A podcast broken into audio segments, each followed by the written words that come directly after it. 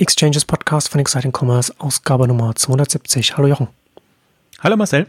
Heute wollen wir über Boohoo sprechen, den großen Markenaufkäufer, die ja jetzt mal wieder eine ganz interessante Marke aufgekauft haben äh, und dann äh, die Strategie sich dann auch so ein bisschen ändert bei der Markenholding Boohoo. Äh, ganz, ganz interessant, glaube ich, auch für alle anderen, nicht nur im, im Mode, äh, die da unterwegs sind. Aber zunächst unserem heutigen Werbepartner. Textu, die Compliance-Plattform für die digitale Wirtschaft. Ihr seid Online-Händler und verkauft eure Produkte auch grenzüberschreitend oder verbringt eure Produkte sogar an Fulfillment-Centern des EU-Auslands, zum Beispiel im Rahmen des FBA mit den Optionen Pan-EU oder Mitteleuropa. In diesem Fall wird nicht nur eure Finanzbuchhaltung deutlich komplexer, ihr werdet auch regelmäßig verpflichtet, euch im EU-Ausland umsatzsteuerlich zu registrieren und Umsatzsteuererklärungen abzugeben. Textu stellt euch eine vollständige API-basierte Plattform zur Verfügung, über welche diese Herausforderungen vollständig automatisiert abgebildet werden.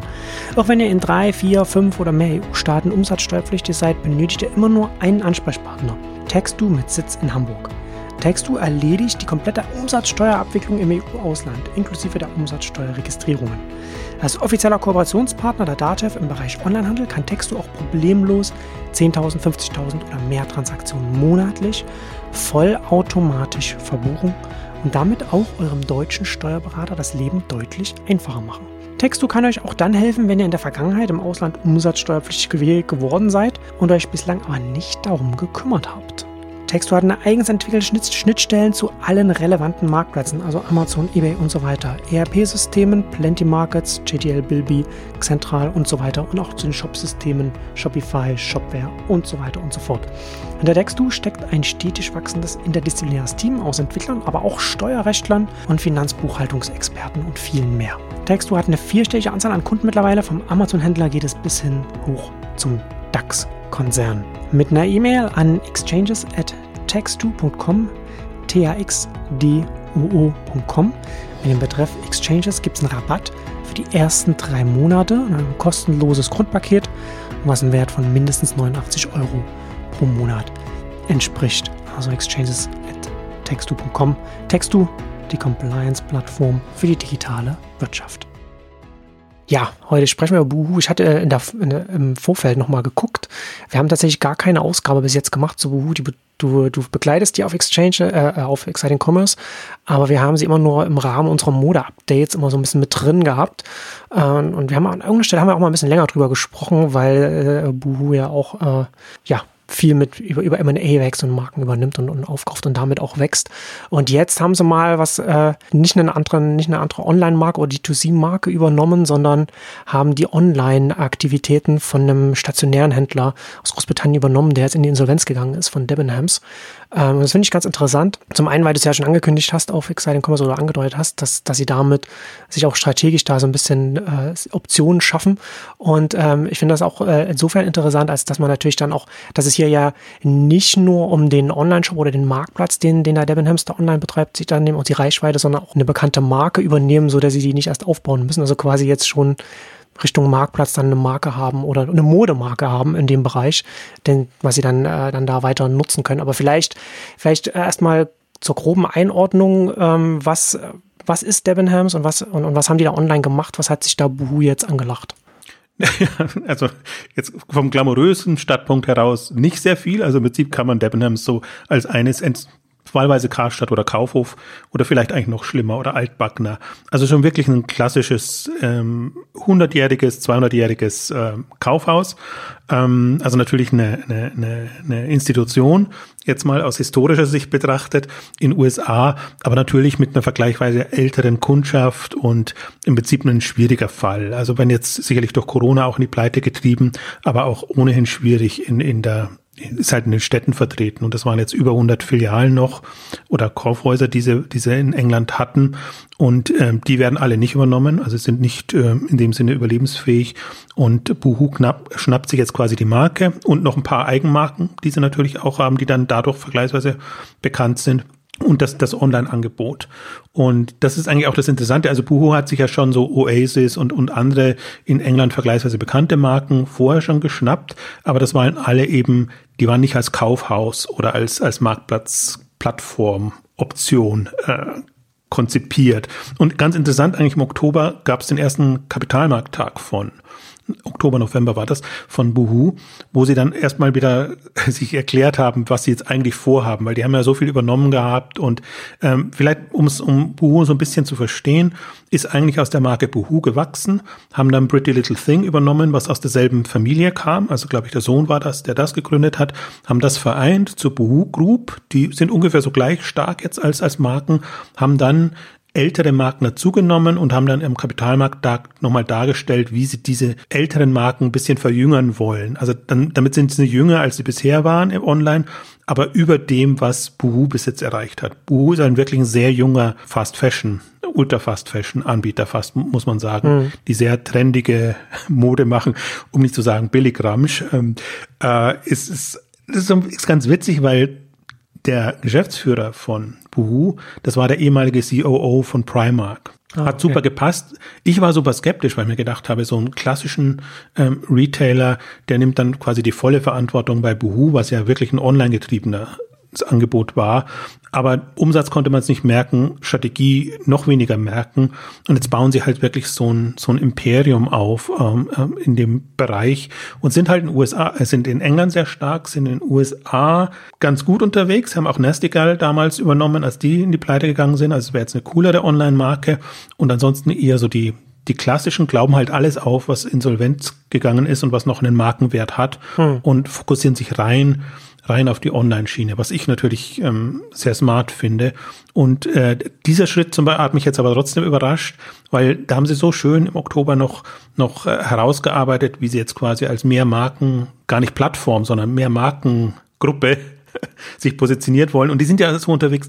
Bisher waren die ja auch auf den Marktplätzen unterwegs. Also ich glaube, ich findet man auch bei bei äh, Zalando und ähm, About You zum Beispiel mit mit ihren Marken äh, in dem in dem günstigen Segment und das war eigentlich so bisher ihre Philosophie. Also sie haben die Produktion im Griff, im Grunde alles Eigenmarken, alles selber designt und, und hergestellt, also designt, kopiert, in Anführungszeichen, äh, und, und, und hergestellt. Da waren sie auch in der Kritik jetzt im, im letzten Jahr, muss man auch so ein bisschen dazu sagen, was die Produktions ähm, Umstände angeht, weil sie auch viel noch oder einen Teil noch in England fertigen lassen, aber auch eben zu zumindest Löhnen. Also insofern haben da so die Herausforderung eigentlich das letzte Jahr gehabt, dass sie das, dass sie da ihr Image wieder ein bisschen in den Griff bekommen.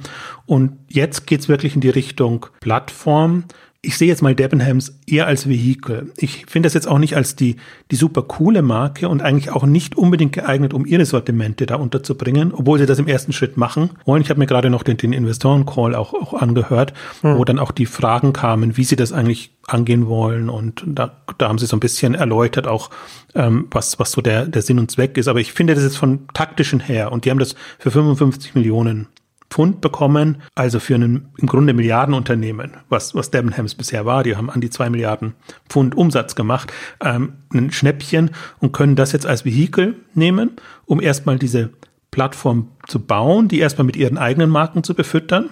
Und das sind vielleicht sogar nicht Boohoo etc., sondern eher Oasis und, und äh, Coast und wie sie alle heißen, so die, die spannenderen für das Zielpublikum zumindest.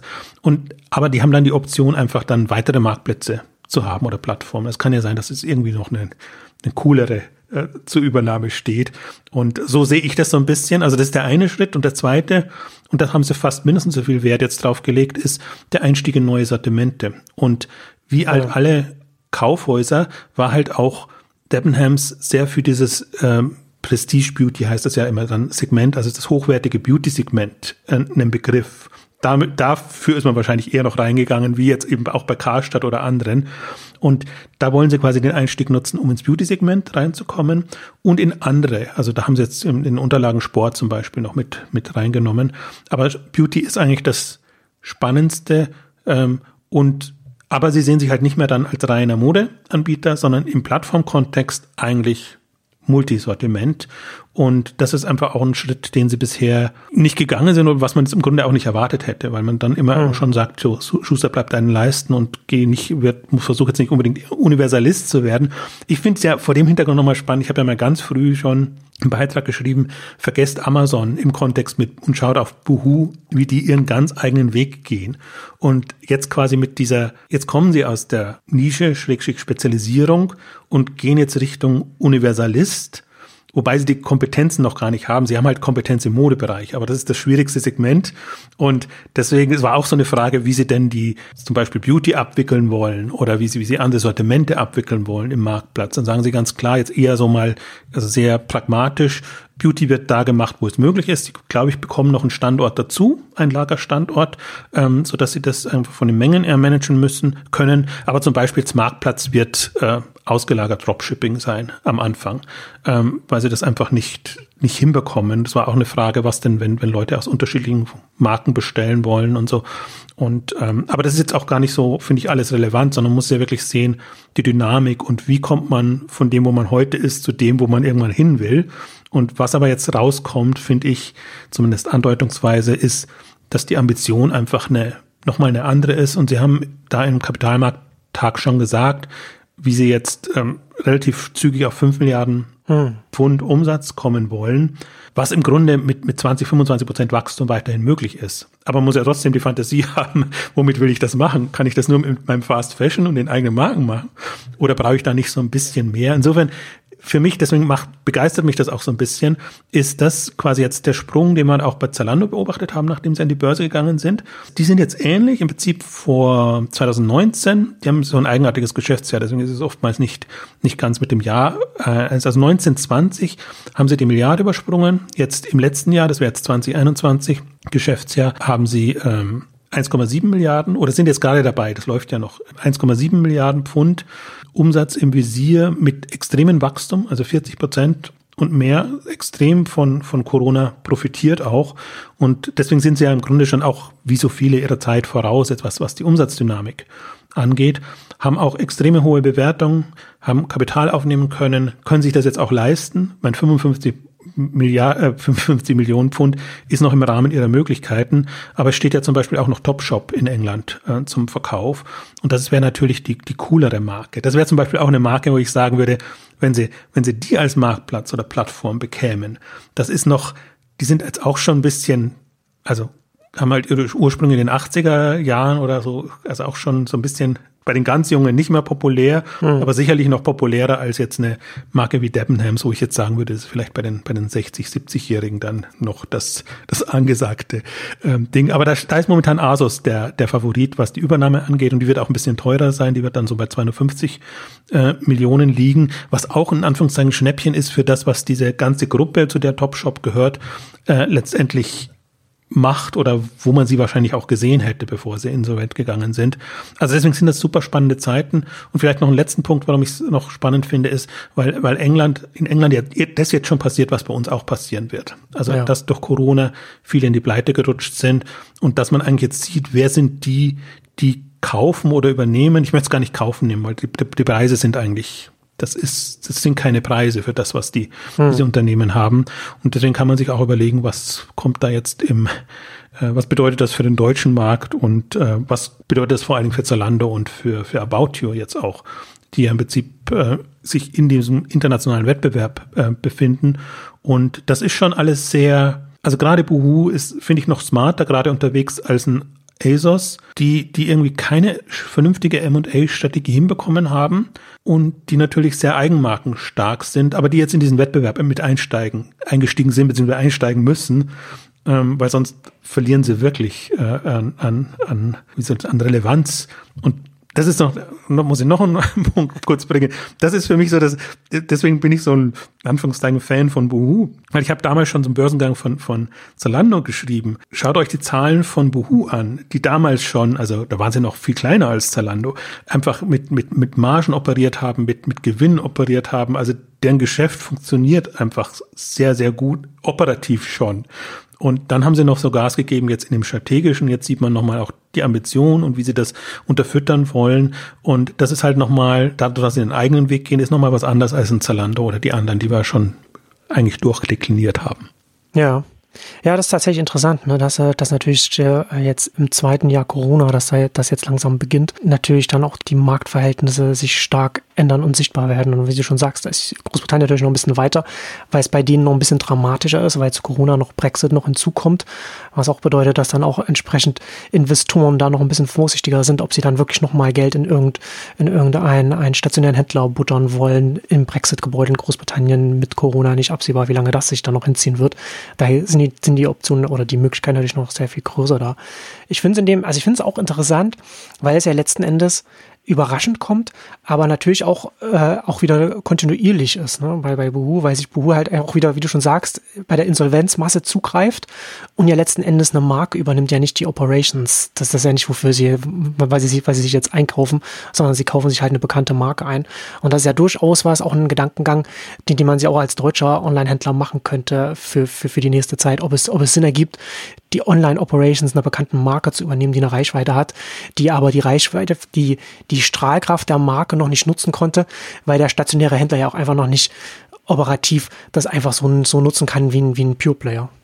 Ja, also das, das finde ich auch das, das, das Smarte daran. Und nicht nur die, die Online- und die Marken übernehmen, so oder die Kundendaten jetzt in dem Fall, sondern auch die ja. Kompetenzen. Also die nehmen, übernehmen halt im Wesentlichen Debenhams und die Beauty-Abteilung von, von hm. Debenhams, weil das bringt ihnen was und das wollen sie quasi als, als Nukleus, als Kern nehmen für, für für jetzt ein Geschäftsfeld, was in dem Bereich aufbauen. Ich glaube, Marktplatz von Kompetenz ist jetzt nicht so groß und haben sie selber auch nicht, also müssen sie irgendwie gucken, wie sie das hinbekommen. Das ist jetzt nochmal eine, eine andere Herausforderung, aber gerade dieses Beauty-Segment, ähm, da reinzugehen, ist schon nochmal ein spannendes Thema, weil dann kommen sie in einen Wettbewerb mit einer Art Group und ähm, im Grunde Douglas hat ja auch ähnliche Ambitionen, jetzt auch gerade in dem Premium Beauty Beauty-Bereich.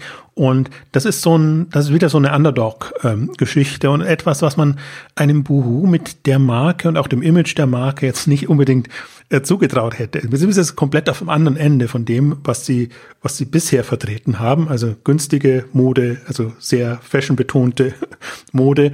Und äh, jetzt erweitern sie das Spektrum extrem und da sieht man eben auch, was was im Grunde noch am Potenzial drin ist. Und das stimmt schon, was du sagst. Und das ist eigentlich so das, was man, was man übersieht. Es geht um die Kernkompetenz, was so eine Gruppe Buhu hat. Hohe Online-Kompetenz, im Buhu-Fall auch eine ho hohe Social-Media-Kompetenz, über die sie eigentlich auch groß geworden sind. Das war auch der Grund, warum sie Nastical etc. übernommen haben, ursprünglich mal, weil die halt eine, eine mhm. sehr starke Instagram- und, und Social-Media-Gefolgschaft hatten. Und ähm, das wird jetzt quasi, das wird jetzt ausgerollt oder das wird jetzt, weiß gar nicht, das richtige Wort, nicht monetarisiert, sondern das wird jetzt, damit wird jetzt, mit dem Fund wird jetzt gewuchert, also mit allem, was sie da jetzt so haben. Und jetzt haben sie einfach auch die, das, die Größe, das Standing, um, um da wirklich, um da wirklich was bewirken zu können. Und das ist, und da sind sie mit am rührigsten, und da ist halt so ein bisschen Asus schon verschlafen dagegen. Also die, die gibt's halt schon viel, viel länger und, und, und haben auch Schwierigkeiten gehabt und haben so eine andere Strategie gehabt. Dann, dann ist es ihnen schon Zalando vorbeigelaufen. Und jetzt, jetzt ist zum Beispiel, um, um eine Relation auch nochmal zu bekommen, Asus ist ungefähr doppelt so groß wie Boohoo noch. Hm. Um, ähm, an der Börse, Börse sind sie aber beide gleich bewertet. Also was immer nur so ein, so ein halber Indikator ist, aber es sieht schon, zeigt schon sozusagen, wo, also wer die Rührigeren sind.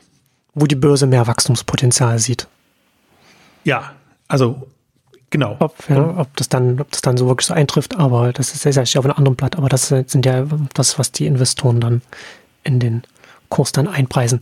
Aber natürlich, ähm, BU Online äh, äh, Kompetenzen ja, aber natürlich jetzt nicht die Kompetenz als Marktplatzprovider. Das ist natürlich jetzt schon nochmal was Neues, was sie dann jetzt oder oder so was, was sie, was sie als aufbauen müssen. Was, was du ja vorhin auch schon angedeutet hast, im Sinne von, dass da jetzt sozusagen eine neue Phase oder eine neue, eine neue Zeit bei, bei Boohoo jetzt auch beginnt oder, oder eine neue Richtung, die sie da einschlagen. Also das, das finde ich auch interessant, weil das ja auch, wir hatten ja auch mal äh, äh über der Group auch ausführlich gesprochen und da hatte ich ja auch immer so ein bisschen so meine, meine Bedenken oder, oder meine Fragen, inwiefern das Ganze funktioniert, immer Marken aufzukaufen und aufzubauen oder in einer Holding zusammenzuführen, wenn wir jetzt vom, vom Desktop-Internet eben zum mobilen Internet übergehen, wo du dir noch mehr, sehr viel mehr Gedanken machen musst, wie kommen denn deine Produkte oder deine Marken, die du dir aufbaust, überhaupt zum Kunden hin? Und, ne, und dann musst du dann eben auf den Marktplätzen stattfinden und da findest du dann eben einen anderen, in einem Umfeld statt, der von dem anders diktiert wird. Und ich glaube, dass man hier im Buhu vielleicht auch sehen kann, dass wenn man als Unternehmen eine gewisse Größe erreicht, eine gewisse Flughöhe erreicht hat und sich dann überlegt, wo kann, ich, wo kann ich von hier aus hingehen, dass dann vielleicht bei so einer Markenholding einfach der Gedanke dann einfach auch da sein muss, wie baue ich das, was ich habe, weiter aus. Das muss jetzt nicht Richtung Marktplatz gehen, man kann sich auch darüber Gedanken machen, ob man diese ganzen vielen Marken, die man hat, unter einem Dach zusammenbringt, dass man da irgendwie eine thematische Klammer macht für den, für den Endkunden, das sagt, wenn man da irgendwie eine Narrative findet, das kann auch funktionieren. Oder man nutzt eben die Eigenmarken, die, die Marken, die man hat, um selbst einen, einen Marktplatz oder eine Plattform, wie man es nennen will, äh, anzuschieben und hochzubekommen. Und ähm, das scheinen sie ja jetzt hier mit, mit Debenhams dann eher dann in die Richtung gehen, zu gehen, wenn sie sagen, sie wollen noch in viele andere Produktkategorien reingehen. Und das ist ja eine, eine valide Weiterentwicklung des eigenen Geschäftsmodells. Ja, es ist so ein bisschen, deswegen im Grunde war Boohoo auch lange im Nachteil. Also sie waren im Vorteil mit der Eigenmarkenstrategie, weil sie einfach sehr schöne Margen hinbekommen haben, das operativ mhm. aufbauen konnten und im Prinzip alle Kanäle und alles, was so da war, nutzen konnten. Aber du hast natürlich den Nachteil, wenn du so eine Eigenmarke Buhu hast, dass du dich im Prinzip nicht als Marktplatz so richtig positionieren kannst. Also gerade wenn man sich anguckt, welche Chancen hat denn Zalando, was hat About ja. You, die ja von vornherein als, als Marktplatz gestartet sind, oder selbst ein Asos, die sich auch bedingt geöffnet haben und das machen. Und deswegen müssen die so ein bisschen durch die Hintertür kommen. Hm. Und ich glaube aber, das ist gar nicht so schlecht, weil gerade was du auch ansprichst, Richtung Mobile denken oder generell einfach sich bewusst zu sein, wir müssen, also die, alle müssen ein paar Sprünge, Gedankensprünge, aber auch strategische Sprünge machen, um da jetzt die nächsten Jahre weiter bestehen zu können, weil sie einfach, sie brauchen coole Mobile-Apps, sie brauchen eine, andere Nutzeransprache. Es, das eine ist ja Marktplatz als Produktplattform. Das löst ja aber ja noch nicht das Problem Kundenzugang und Kundenansprache.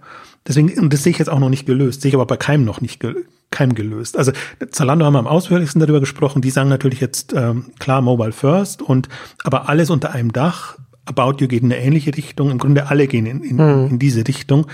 Und ich bin noch nicht überzeugt, dass das ähm, der Mobile-Weg sein wird, ähm, weil ich glaube, dass die Präferenzen und Erwartungen jetzt an, an, an Modeangebot sehr unterschiedlich sind. Es gibt nicht nur die Fashion Fans, die einfach Dauerbeschallung brauchen im Modebereich.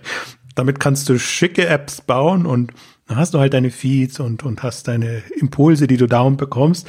Es gibt ja auch die anderen, die Mode nervt oder die, die ganz anders ticken, auch einkaufen. Äh, für die brauchst du auch eine Option. Und ich bin immer noch skeptisch, ob sich das alles so unter einem Dach vereinen lässt und erwarte eigentlich eher, dass, dass da eine Differenzierung rauskommt und dass wir unterschiedlichste Arten von Mode angeboten haben werden, von sehr interaktiven bis hin zu eher langweiligen, in Anführungszeichen, aber vielleicht ja trotzdem personalisierten, sodass dass du besser was findest. Und ähm, das ist jetzt unabhängig jetzt von dem, was jetzt passiert ist. Und ähm, ich glaube, der Phase sind wir auch noch gar nicht, sondern es geht jetzt gerade wirklich erstmal darum, alles anzubinden, was anbindbar ist und sich zu positionieren, dass du wirklich auch den Kunden dann den Zugang zu dem bieten kannst, was, was der Markt eben hergibt. Natürlich, was du selber bietest, aber was auch andere bieten. Und das ist jetzt ein anderer Weg, den, den, den wir jetzt da noch sehen und beobachten können. Und deswegen wird es interessant zu sehen, sein zu sehen, wie, wie sich das im Wettbewerb dann weiterentwickelt. Weil im Grunde das, das würden ja andere nie machen. Also ein, ein, ein Zalando hat es aufgegeben, irgendwie noch eine weitere Marke zu machen. Selbst ein Amazon hat es ja aufgegeben, irgendwie da noch eine, mhm. eine oder andere oder mehrere andere Marken ähm, zu machen, jetzt Mobile-Marken, ähm, weil die, weil das alles marketingseitig zu aufwendig ist. Nicht, dass sie es jetzt konzeptionell nicht könnten oder, oder wollten. Und da ist auch Buhu einfach jetzt ein Kandidat, um sich da Gedanken zu machen. Ich glaube, sie werden sehr schnell sehen, dass sie mit Debenhams da schon sich schwer tun werden. Das ist keine, das ist nicht cool genug, um, um also Buhu-Klientel gar nicht, äh, also die werden sie damit gar nicht ansprechen können. Was hm. jetzt erstmal die Hoffnung ist, dass sie ältere Zielgruppen erreichen und bei denen dann auch ihre Marken positionieren können und dann eben versuchen, für Zielgruppen adäquate Angebote zu machen. Das fand ich eigentlich der schönste Chart auch. Sie haben da so, so, so, so eine Markenmatrix äh, und auch Positionierungsmatrix da in dem Kapitalmarkttag drin gehabt, wo man einfach auch so ein bisschen sieht, wo sie das von der Zielgruppe oder auch vom, von der Wertigkeit ungefähr positioniert haben. Aber man muss halt jetzt, wenn man aus Buhu-Gruppe herausdenkt, muss man sich von dem Gedanken verabschieden, das ist jetzt nur mehr was für die unter 20-Jährigen, sage jetzt mal, oder bis 25-Jährigen, sondern die denken jetzt diesen Modemarkt schon sehr, sehr viel größer und ähm, glaube, haben auch die strategische Kompetenz, also sich auch reingeholt. Also wie gesagt, der, der, der neue Geschäftsführer, der seit zwei Jahren da ist, der kam eben dann von außen und die, die Gründer sind ähm, zum Teil im Aufsichtsrat oder sind, also spielen so noch eine wichtige Rolle. Aber, aber sie haben jetzt quasi einen, einen, einen, Profi reingeholt, ähm, der das macht und es aus meiner Sicht auch gar nicht schlecht macht. Also nach, nach, wie gesagt, nach meiner Skepsis, was, was, was, also Modekompetenz ist ja ohnehin das eine, das, das traut man jemandem natürlich ohnehin zu, aber in Kombination mit der Online-Kompetenz. Also ist ja die Frage, ob da jetzt jemand kommt, der das alles ausbremst und der sagt, okay, jetzt, jetzt zum Beispiel, andere würden ja, die jetzt aus dem Bereich kommen, würden sagen, okay, das erste ist jetzt, wo eröffnen wir jetzt unsere Flagship-Stores? Mhm. Das ist ja meistens so die Denke, wenn dann so ja. jemand etabliertes reinkommt. Und ähm, jetzt siehst du halt, also die Radikalität gefällt mir halt auch gut, dass die sagen, nee, geht uns weg mit den ganzen Läden, die wollen wir nicht, die brauchen wir nicht, die können wir zur Not immer wieder eröffnen oder irgendwas machen, wenn, wenn alle Stricke reißen, ja. sondern wir wollen wirklich nur diese, diese ja. Kernelemente haben. Das finde ich auch interessant, sich die Insolvenzmasse anzuschauen und zu sagen, wir nehmen das, wir nehmen das, was, was online da ist und wollen aber nicht irgendwie, wir nehmen nicht das ganze Paket und nehmen noch die ganzen Filialen oder, einen Teil davon oder irgendetwas und experimentieren damit rum, sondern nee, wir, wir wollen das, was, was da online da ist und nutzen das. Weil das ist ja genau die Herausforderung im Stationären. Wie willst du so eine Marke verjüngen? Hm. Also du kannst das Logo ein bisschen ändern, du kannst, aber selbst das Ladendesign kannst du ja nicht wirklich so, so ändern, dass, dass du das Gefühl hast, das ist irgendwie was anders. Und entweder verschreckst du alle oder auch nicht. Und ich finde, online kannst du könntest du es so schön graduell machen. Also sagen, okay, das ist jetzt noch die Marke, äh, die die Alten kennen und mhm. die holst du rein und die fühlen sich entweder wohl oder auch nicht wohl. Ähm, und du hast aber gleichzeitig die Möglichkeit bei deinen bestehenden Kunden diese Marke also ein bisschen anspruchsvoller, höherpreisig oder was auch immer äh, zu positionieren und hast dann wieder Möglichkeiten. Also das sind alles so diese Spielfelder, die, die ein Buhu jetzt hat. Ja. Und ähm, es ist halt, es sind halt auch keine, also es sind nicht die super coolen Marken, aber es sind auch keine No-Name-Brands. Und das, finde ich, macht es nochmal ein bisschen einfacher, weil das ist Kernkompetenz von Buhu. Also so sind sie ja genau groß geworden. Und sie haben da ihre Buhu und Pretty Little Thing Marken mit denen sie spielen, wo sie zum Teil auch Untermarken natürlich dann auch machen, wie man es machen muss, wenn man noch nicht groß ist. Und äh, deswegen erwarte ich mir dann schon sehr viel und ist auch interessant, also die Frage war natürlich auch, könnt ihr eure, eure Margen beibehalten und, und, und solche Themen, aber im Grunde da ändert sich nichts. Also das Marktplatzgeschäft wird ein bisschen verwässern und da werden halt die Serviceeinnahmen dann reinkommen, aber das, was sie selber betreuen, das, da haben sie ja die volle Marge. Also das ist ja auch eigentlich das Coole dran. Das ist ja, das ist ja schon interessant. Ne? Es ist ja schon so, dass er jetzt nicht, da ändert sich an dem, an dem, an dem Rest ja jetzt erstmal äh, nicht grundlegend etwas. Ne? Sie haben ja dann trotzdem mit ihren, mit ihren Marken auf den Marktplätzen weiter und jetzt haben sie das eben noch zusätzlich noch dazu.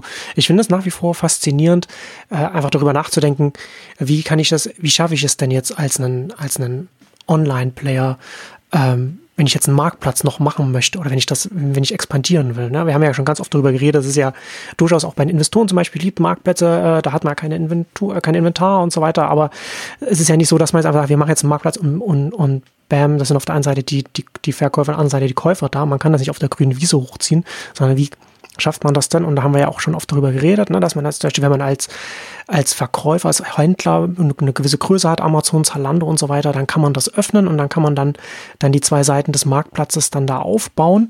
Und das ist natürlich ja auch nochmal ein Weg, ne, wenn man sowieso schon vielleicht auch schon viele Marken hat, die man dann auch noch darin zusammenbringen kann, raufbringen kann, aber eben auch noch sagen kann, ich, ich sehe, ich sehe eine, eine, Marke, mit der ich was machen kann in der Insolvenzmasse und die nehme ich, um dann schon mit einer gewissen Flughöhe anzufangen, eben nicht bei Null anzufangen, dann habe ich halt eine viel höhere Wahrscheinlichkeit auf Erfolg, als wenn ich sage, ich mache das jetzt auf der, auf der grünen Wiese und fange bei Null an. Das ist sehr, sehr, sehr, sehr viel schwerer.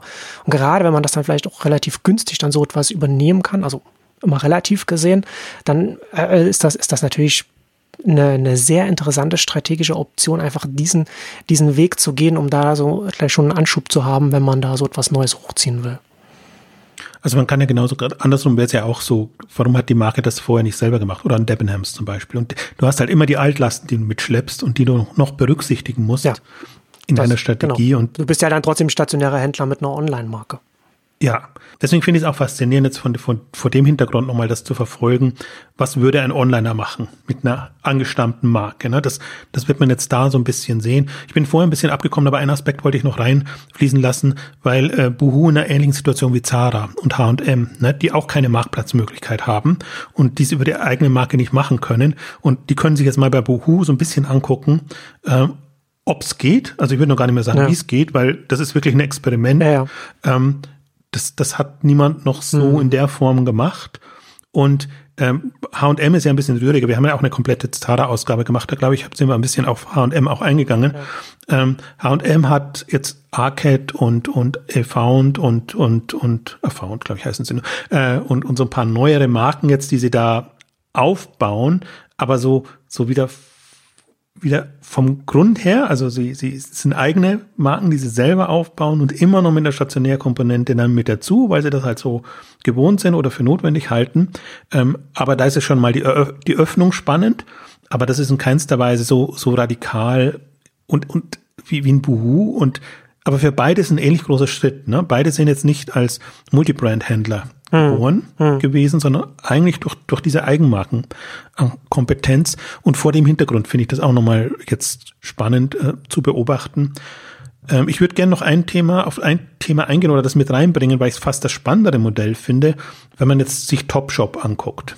Ja, ja vorher schon erwähnt, was die coolere Marke ist. Und die Frage wird jetzt sein, also momentan heute auch hat äh, Asos bekannt gegeben, dass sie jetzt in Exklusivverhandlungen sind äh, Topshop zu übernehmen. Und im Prinzip so ein ähnlicher Punkt. Ich finde, Topshop wäre die bessere Plattform, Marktplatzmarke, weil sie einfach ein anderes Segment anspricht, also jetzt rein von der Markenwirkung, jetzt gar nicht so sehr von der Technologie oder von der, von der Anbindung, ich glaube, da, da sind sie nicht sehr weit.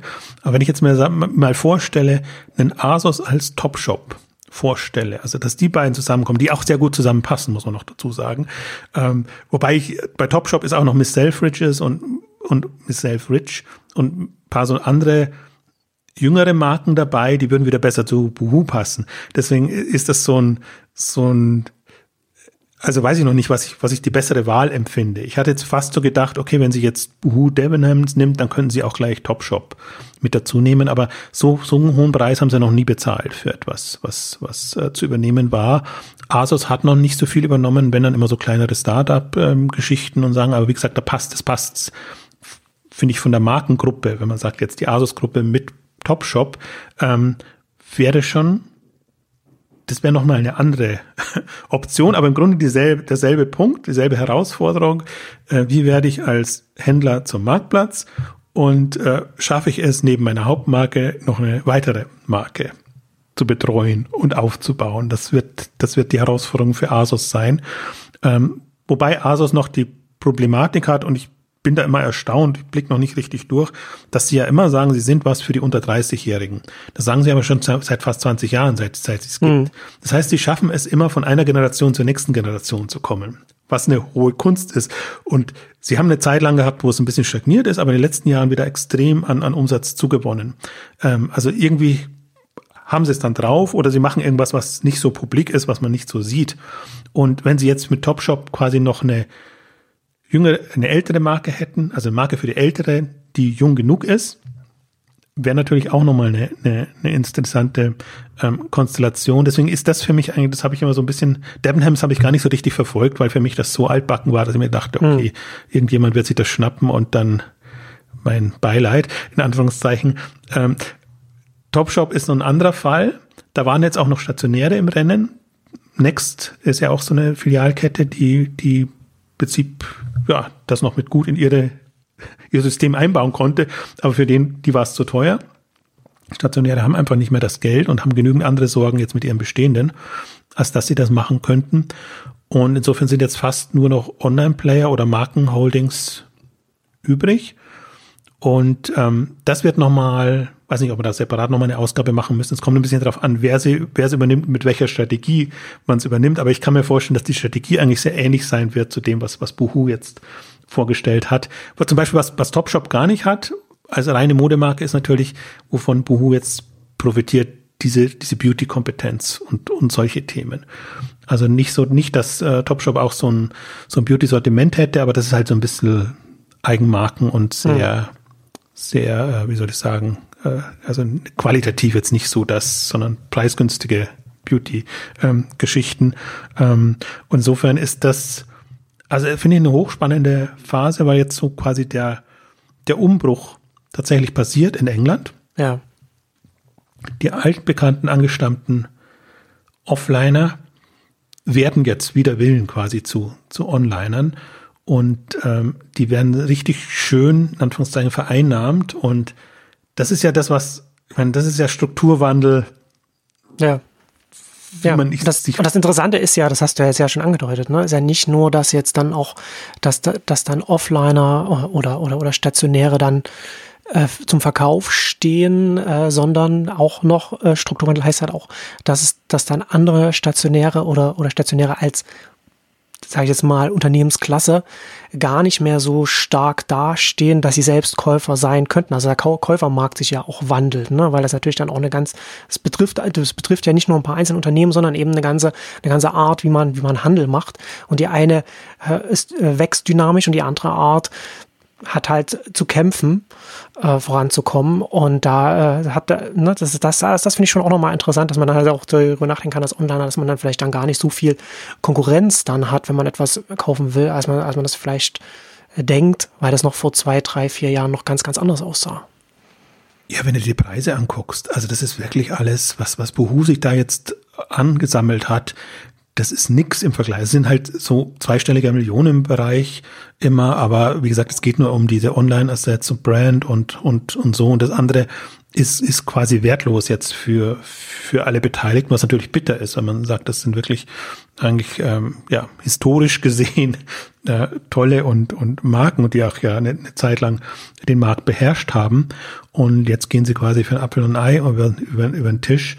Und ähm, ist aber interessant auch, also ich habe mir gerade überlegt, auch nochmal, was würde das für den deutschen Markt bedeuten? Also, also A, was sind die, was sind die Kandidaten? Da ist halt ein Adler dabei, zum Beispiel, was die ja jetzt ja pleite gegangen sind. Da ist ein Karstadt, ähm, Karstadt Kaufhof dabei. Also es sind natürlich alles, also schon sehr alte Marken. Und A, wer würde die übernehmen können?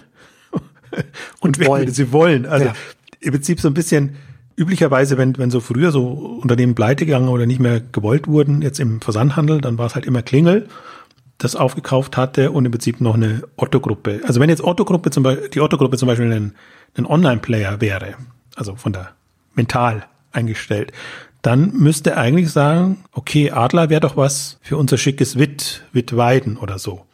Aber jetzt ist halt Wittweiden noch sehr kataloglastig. Und, und dann macht das keinen Sinn, so im Sinne von, wenn, wenn Buhu oder ein, ein Asus das übernimmt. Ne? Und ein About hm. You kann schon gleich gar nicht übernehmen, was was will, will ein About You mit einem Adler. Hm. Also das, das ist schwierig. Aber zum Beispiel, wir haben ja noch die Tom Taylors und die Esprits und die noch zur Verfügung stehen. Das sind halt alles, aber dann auch wieder so Mischgeschichten, die eigentlich stark über die Kaufhäuser verkauft wurden, natürlich eigene Stores hatten, aber wo man sich dann auch wieder fragt, sind die stark genug? Also suchen die Leute nach Tom Taylor oder Esprit jetzt unbedingt. Das ist so, so wirklich wieder so dazwischen, wobei man vielleicht beim im deutschen Markt ein bisschen anspruchsvoller ist, weil man die englischen Marken nicht so kennt. Also die sind sicherlich auch in dem, dem Segment so und die haben alle auch so ihre, ihre Nachteile, äh, wenn man sie übernimmt. Aber die Frage wäre tatsächlich, könnte ein About You, ein Zalando oder andere ein Kandidat dafür sein? Also das ist ja ein bisschen so das, eigentlich auch das Irritierende. Deswegen glaube ich, gefällt mir Buhu auch so gut. Dieses Chancen nutzen und sehr opportunistisch agieren ja. und dann einfach sagen, okay, das gibt's jetzt, jetzt muss ich eine Entscheidung treffen, nehme ich mit rein, weil irgendeinen Grund gibt's und zu viel muss ich auch nicht bezahlen. Also wir mal. Hm. Jetzt, wenn ich mir dasselbe für About You oder Zalando vorstelle, das ist halt immer schon sehr zögerlich. Also About You nehme ich jetzt mal ein bisschen raus, die sind noch nicht an der Börse, deswegen sind sie auch nicht so flexibel.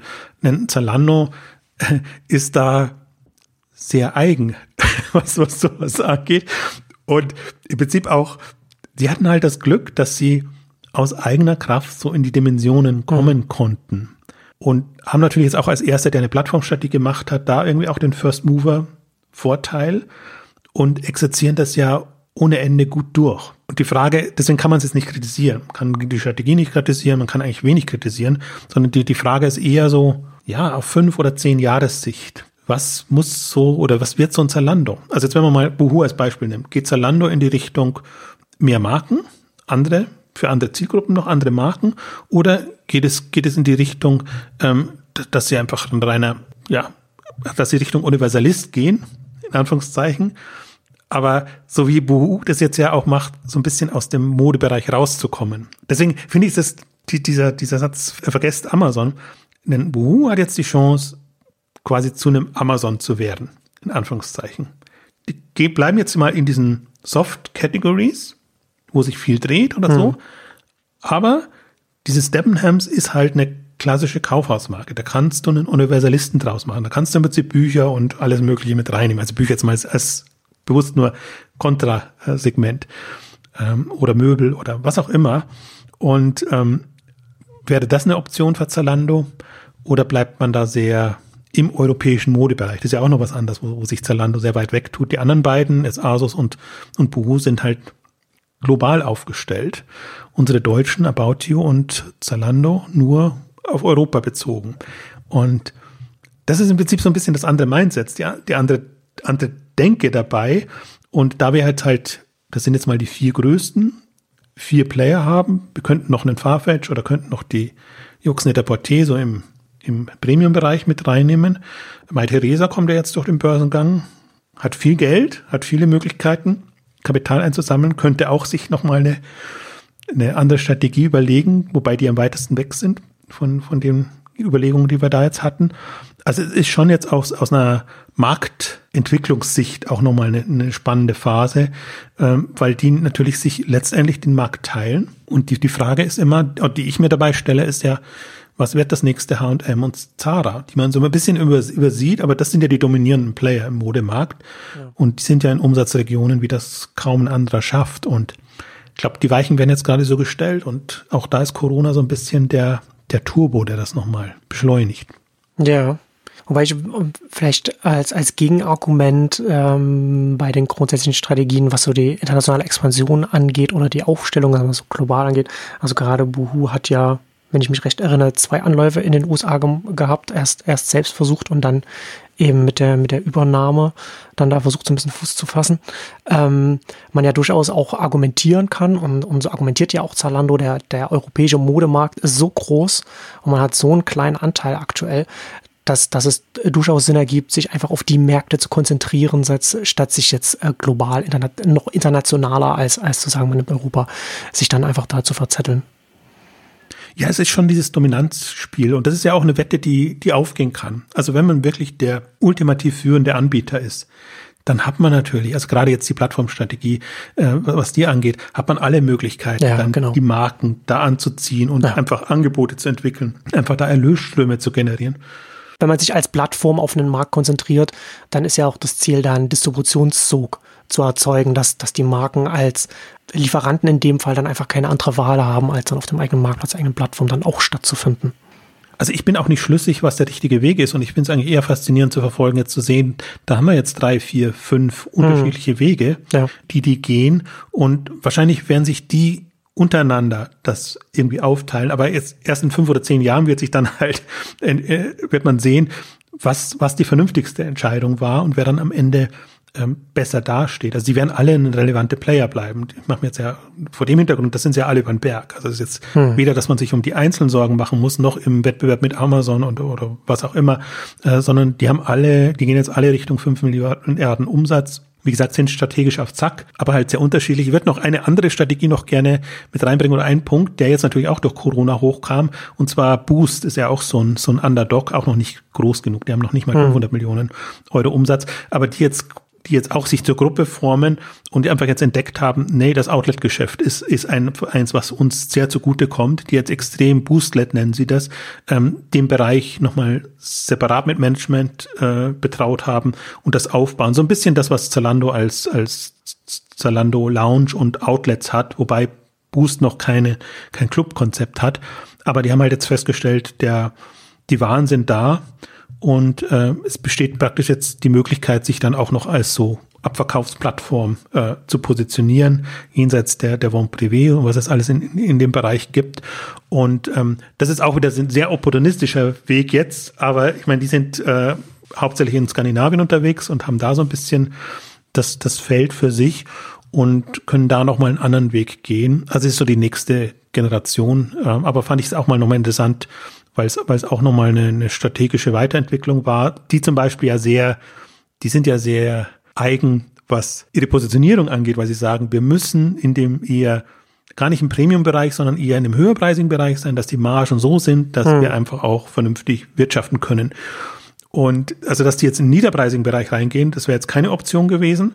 Deswegen ist es interessant, wenn die jetzt in den Discount-Bereich reingehen und wirklich zu Abverkaufsplattformen machen. Das ist schon auch nochmal für die, die so ein Schritt. Aber andererseits haben sie auch jetzt ihren Hauptinvestor, der immer darauf gepocht hat, ähm, dass ihre Margen erhalten bleiben. Den haben sie jetzt auch raus. Verdane hat so alle Anteile äh, verkauft. Vielleicht ist das auch ein Grund. Vielleicht ist es auch ein Fehler, dass der Investor recht hatte. Und äh, sie haben halt, sie sind ja so das Beispiel dafür, dass man eigentlich auch relativ früh profitabel dann eigentlich so eine Marke aufbauen kann. Wobei auch das hatte ja vorhin schon gesagt, Buhu hat es ja ähnlich gemacht. Also sie haben, obwohl sie im Billigsegment mit Eigenmarken unterwegs waren, waren die sehr früh sehr profitabel und jetzt auch. Also die haben jetzt immer noch eine 10% EBITDA-Marge. Das heißt, wenn sie 1,7 Milliarden Umsatz machen, haben sie 170 Millionen an äh, positivem Ergebnis. Und äh, das zeigt eigentlich auch schon nochmal so ein bisschen die, die, die Cashflow-Position, was hier, was sie selber, das ist ja nur das Ergebnis. Also Cashflow ist ja nochmal eine andere ähm, Geschichte. Da mit dem Geld können sie ja auch arbeiten und können dann investieren, weiterentwickeln. Und das wären jetzt alles eigentlich sehr schöne, profitable, in Anführungszeichen, Geldmaschinen, die diesen Markt eigentlich so beackern, wie man das früher eben aus dem Stationären kannte. Die waren einfach auch viel profitabler und konnten ja dann in Filialen oder was auch immer dann investieren.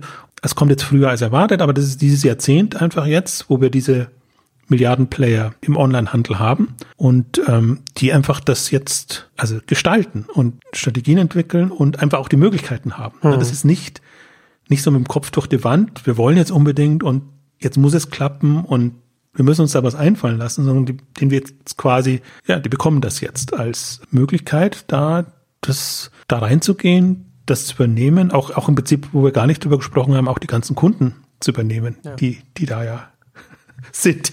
Und äh, das ist für viele auch noch äh, relevant. Also weil es ja darum geht, Neukunden zu gewinnen. Und äh, auch da kann man sich nochmal überlegen, wie viel ist mir ein Neukunde wert? Jetzt ist es bei Debenhams ein bisschen blöd, da hast du eben sehr alte Neukunden dann und musst erstmal für die ein Angebot haben. Äh, aber egal jetzt. Also das ist einfach auch nochmal eine, eine, das ist eine, einfach eine, eine, tolle Option jetzt. Und das ist im Prinzip, also mich freut so ein bisschen auch, weil das ja die Wette war, hm. dass man sagt, Onlinehandel ist mühsam, Onlinehandel ist unprofitabel, Onlinehandel ist wirklich ein dickes Brett, das man, das man bohren muss. Und irgendwann fallen halt die, wie soll ich sagen, die, die, die Hindernisse oder die, die Hürden. Und dann, dann kommt man drüber und dann geht's auf einmal. Und das ist gerade das muss immer ein bisschen vorsichtig sein, weil es natürlich Corona getrieben ist. Deswegen ist es immer, kann man sagen, Corona-Profiteur oder, oder das ist jetzt halt nicht unbedingt eigener Verdienst. Aber das sind jetzt einfach die, ja, jetzt hat man die Möglichkeit, um, um das ähm, zu nutzen. Und jetzt sieht man eigentlich so, dass sich das ausgezahlt hat. Also eine sympathische Variante wäre für mich eigentlich jetzt, wenn wir also auch nicht wirklich sympathisch, aber wenn wir wirtschaftlichen Absprung hätten, wo, wo es ja wirklich darauf ankommt, wer, wer kann mit Abschwüngen am besten umgehen. Da hat jeder noch eine Chance. Bei Corona, wenn die Läden geschlossen sind, da hast du jetzt nicht wirklich eine, eine Chance. Insofern ist es ein bisschen, bisschen unfair, ähm, wie das jetzt kommt. Aber im Grunde, was, was, was an Entwicklung kommt, glaube ich, ist schon genau das, was, was erwartbar war. Ja. ja, aber das ist ja auch wieder etwas, bei dem wir jetzt, über was wir jetzt hier gesprochen haben, bei dem Corona als Kontext ja eher nur ein Beschleuniger für etwas gewesen ist, was wir sowieso äh, in fünf bis zehn Jahren oder, oder, oder später spätestens gesehen hätten. Ähm, was ich schon interessant finde jetzt, was wir jetzt hier in, in der Stunde, jetzt darüber geredet haben, ist, dass man am Beispiel vom Modesektor jetzt auch nochmal sehen kann, wie viele verschiedene äh, Modelle und Richtungen es auch schon im Onlinehandel auch geben kann, wie man sich strategisch aufstellen kann und wie das alles auch äh, die Vielfalt, die, die parallel nebeneinander existieren kann. Ja, das ist äh, schon auch nochmal ganz wichtig, das immer auch herauszustreichen, weil es eben nicht ist, es gibt jetzt ein Amazon, auf dem alles ist oder so etwas, sondern dass es durchaus verschiedene Wege gibt, äh, in, in jedem Sektor einfach und äh, dass das äh, nebeneinander existieren kann. Und das ist schon sehr, sehr spannend, weil das jetzt auf der, wie gesagt, auf der, auf der höheren Flughöhe, auf der das alles stattfindet, natürlich auch nochmal dynamischer wird durch, durch die Möglichkeiten der Zukäufer. Also möchte ich auch nochmal dahin darauf hinweisen, dass das ein europäisches Phänomen ist. Ne? Das waren hm. alles europäische Player, ja. die ich jetzt genannt habe. Und selbst wenn man Richtung Farfetch den Umsatz in China machen oder ähm, geht, alles aus, aus Europa raus. Wenn du nach USA guckst, du musst wirklich überlegen, was ist ein führender Online-Mode-Player in USA? Also deswegen, deswegen kommt ja immer die, die, die, die These Amazon-Bekleidung. Also das Bekleidungsgeschäft ist einfach da sehr groß, aber das ist ja kein Modeplayer in, in dem Sinne. Du hast einen Zappos, was zu Asus gehört, was du noch so ein bisschen mit reinnehmen kannst. Aber du hast zum Beispiel börsennotiert keinen einzigen. Die sind jetzt alle im Tierfutterbereich, im Möbelbereich, in, hm. in anderen Segmenten hochgekommen. Du hast die alle im, im europäischen Bereich. Und wenn du das mal summierst, ne, du hast einen Buhu mit an die zwei Milliarden, sage ich jetzt mal. Du hast einen ähm, einen äh, Asos mit drei bis vier Milliarden, du hast einen Zalando nochmal mit äh, jetzt weiß gar nicht, an die fünf Milliarden, glaube ich. Ich habe jetzt die Zahlen jetzt nicht so 100 Prozent, weil ich das nicht, äh, nicht äh, geplant hatte, jetzt mal so eine, so eine Überschlagsrechnung zu machen. Aber du kommst 10, 20, 30 Milliarden Online-Umsatz. Also nehmen wir noch Luxus und alles mit rein, ja. die ich jetzt nicht ja. alle aufzählen möchte. Und die sind, das ist halt jetzt alles äh, segmentiert in Anführungszeichen, wobei das alles Milliarden-Player sind. Aber wir haben einfach jetzt, ähm, wir haben sechs, sieben, acht Milliarden Player, also Jux Net-a-Porter muss man immer noch mit, mit reinrechnen zum Beispiel, die aus Europa heraus getrieben werden, die den Umsatz natürlich zum Teil in, in, in Asien oder in USA machen. Und ähm, auch da Konsolidierung ist noch gar kein Thema gewesen. Das ist jetzt eher alles noch, jeder so hat so sein Feld, das beackert er, möchte es Nische gar nicht mehr nennen, aber so seine Spezialisierung. Und ähm, da, da geht's voran und, und die wachsen da ihre 20, 30, 40 Prozent ohne weiteres. Also es ist hm. nicht so, dass da jetzt irgendwie, also so sagen wir mal, so direkt der Wettkampf wäre. Also der beginnt schon, sicherlich bei der Neukundengewinnung, aber diese, dieses, das ist noch organisches Wachstum, hätte ich sowas gesagt, von selbst, noch ist ein Selbstläufer. Also es ist sehr, sehr, sehr, sehr fies, den, den, den Managern und den operativen Leuten gegenüber, weil ist, ist es natürlich nicht, es ist schon, schon hohe Kunst, aber jetzt aus, aus einer Marktsicht betrachtet. Und ähm, das fasziniert mich halt auch, weil das ist ja auch so gegen die gängige Hypothese, es kann neue Player geben oder kann Europa irgendeine Kompetenz haben durch diese, diesen fragmentierten Markt da mit den unterschiedlichen Ländern und den unterschiedlichen Sprachen. Und jetzt sieht man einfach, nee, es haben, haben ein paar, die es wieder den Ratschlägen und wieder auch mhm. zum Teil VCs und wer da immer dagegen spricht oder das nicht unterstützt, geschafft haben, gemacht haben. Und, und jetzt haben wir die. Und die sind in den letzten zehn Jahren entstanden. Also wenn man ja. mal vor zehn Jahren guckt, da gab es noch kein Buhu in der Größe, ein About You gar nicht, in, in Zalando gerade mal so mini-mäßig. Ähm, also das sind alles ähm, Unternehmen, die jetzt innerhalb von zehn Jahren diese Chance genutzt haben.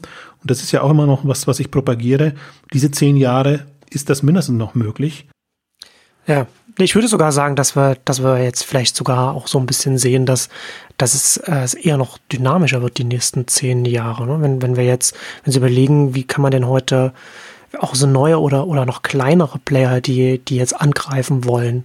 Ne, du hast, du hast, du hast, wir haben ja schon oft drüber geredet hier, den Wandel zum Mobile, ein Paradigmenwechsel, wo man Dinge neu denken muss oder anders denken muss. Und dann noch dazu die, die Option jetzt vielleicht auch das Online-Brachland von stationären aufzukaufen, die aus welchen noch Gründen aufgelöst werden, aufgespaltet werden, Insolvenz gehen, wie auch immer, dass man, dass, dass man da günstig dann auch äh, vielleicht an etwas bekommt, was man, was, was einem gleich nochmal auf eine höhere Stufe setzt. Das beides zusammen könnte könnte durchaus auch darauf hindeuten, dass es, dass es nochmal sehr viel turbulenter in den nächsten zehn Jahren wird. Also vielleicht auch zur Abrundung noch ein kleiner Schlenker Richtung, was sind denn die weiteren Player? Weil das ist ja auch interessant. Ähm, gab jetzt die letzten Wochen auch noch ein paar Umsatzmeldungen. Wenn man sich anguckt, ein Shine und ein Wildberries sind zwei so Kandidaten, die, die man im Prinzip auch nicht auf der Rechnung mhm. hätte.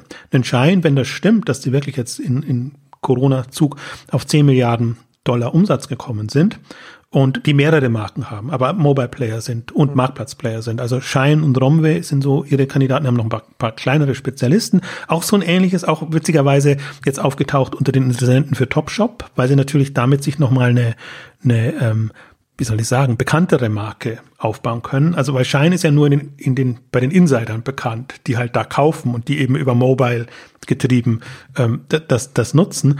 Und Wildberries ist für mich nochmal ein großes Phänomen, weil aus Russland bekommen, da, aus Russland kommen, da schon unheimlich schnell hochgekommen.